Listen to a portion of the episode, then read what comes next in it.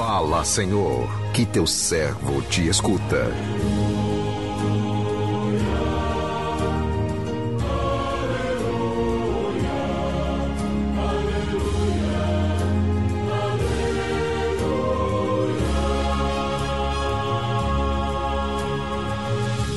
O Senhor esteja convosco, Ele está no meio de nós. Proclamação do Evangelho de Jesus Cristo, segundo Lucas, glória a vós, Senhor. Naquele tempo, Maria disse: A minha alma engrandece o Senhor, e o meu espírito se alegra em Deus, meu Salvador porque olhou para a humildade de sua serva. Doravante, todas as gerações me chamarão bem-aventurada, porque o Todo-Poderoso fez grandes coisas em meu favor.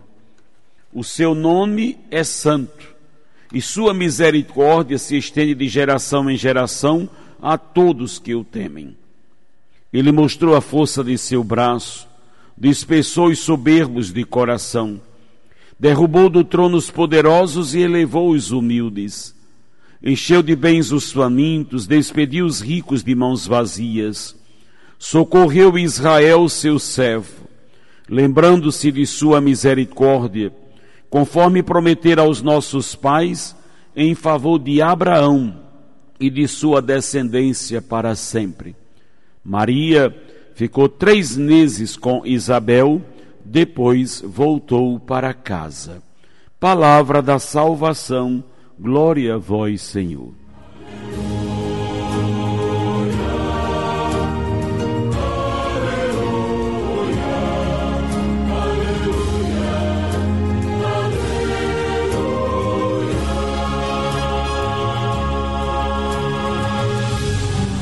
Meu irmão, minha irmã, ouvintes do programa Sim a Vida, Estamos já nos aproximando do Natal do Senhor e o nosso coração vibra de alegria, da certeza de que Jesus está no meio de nós, de que Ele veio direcionar a nossa vida, reconstruir a nossa história corrompida pelo pecado.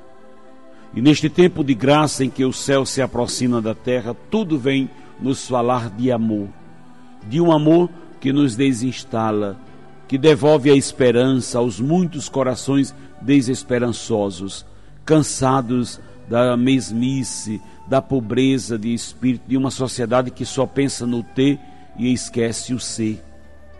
O Evangelho que acabamos de ouvir continua a nos falar de Maria, afinal, é impossível, é impossível celebrar o Natal sem reverenciá-la. Deus a escolheu no meio dos pobres para reacender a chama do amor no coração da humanidade. Maria, no seu silêncio, está sempre nos falando da bondade, da misericórdia de Deus e de suas maravilhas. O seu testemunho de amor fecunda o nosso coração com a luz da esperança, da confiança, na ação libertadora de seu filho Jesus. Maria é a voz que grita na defesa dos pobres e todos aqueles que buscam nela força e coragem para lutar e vencer os poderosos.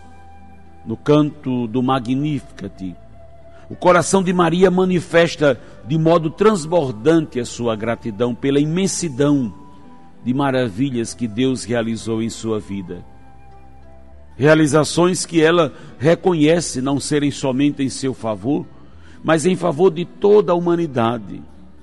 Uma vez que, pelo seu Filho Jesus, a salvação tornou possível a todos. Maria nos ensina que as maravilhas que Deus realiza em nós é em favor de todos, pois cada um de nós é um instrumento a ser usado por Deus em favor do outro.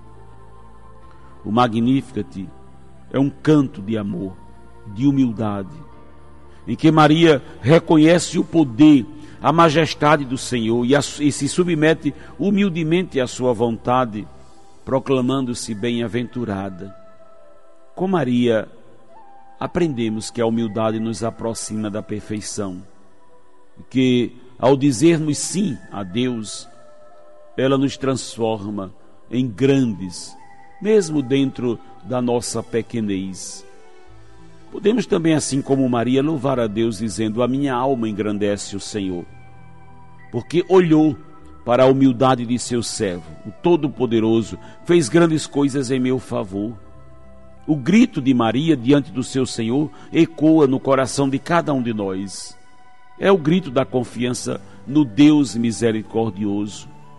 Que nossos corações estejam sempre iluminados com a luz da bondade que iluminou o coração de Maria, a grande defensora dos pobres e sofredores.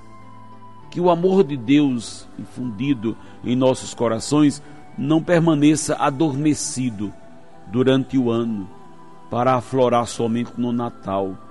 Façamos o Natal acontecer todos os dias, todos os dias da nossa vida. Exultamos com o coração de Maria. Exultamos com aquilo que Deus realizou na vida dela, porque por meio dela realizou a salvação de toda a humanidade. Maria vibra, exulta, engrandece, agradece, louva, bendiz o Senhor nosso Deus. O seu espírito, ou seja, todo o seu ser é movido por uma alegria única, a alegria de ter Jesus.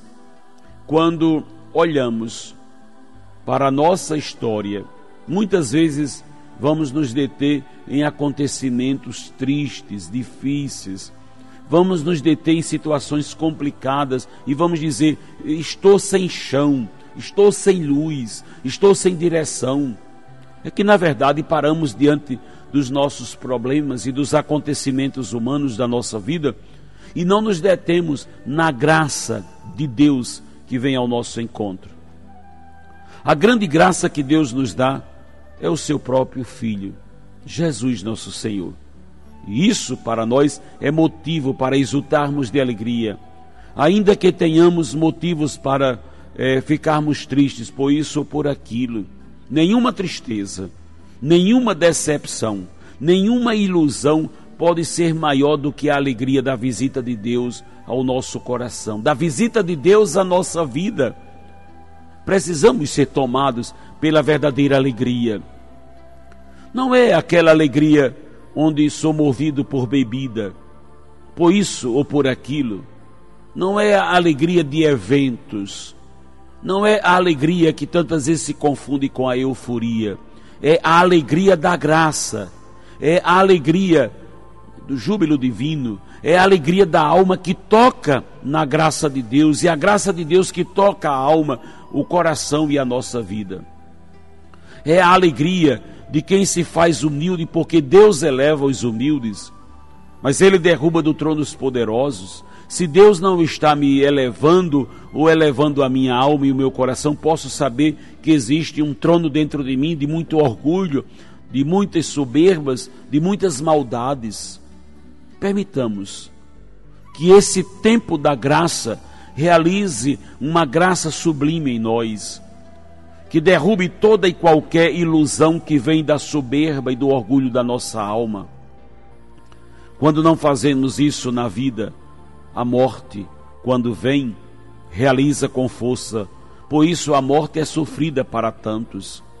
Agora, quando vamos morrendo a cada dia, há uma alegria que toma conta de nós sem igual, a alegria dos humildes, a alegria das almas que são saciadas pela misericórdia, pela bondade, pela ternura, pela presença de Deus, a alegria de ser tomado pela graça de Deus. Por isso, Maria está exultando. Ela não está se exaltando. Pelo contrário, está se rebaixando. Para que Deus apareça e cresça. E ela seja, como sempre, a humilde serva do Senhor que a vinda de Deus, que a vinda de Deus cresça em nós, que a graça dele apareça em nós, para que a nossa alma rejubile de alegria em Deus, nosso Salvador. Amém.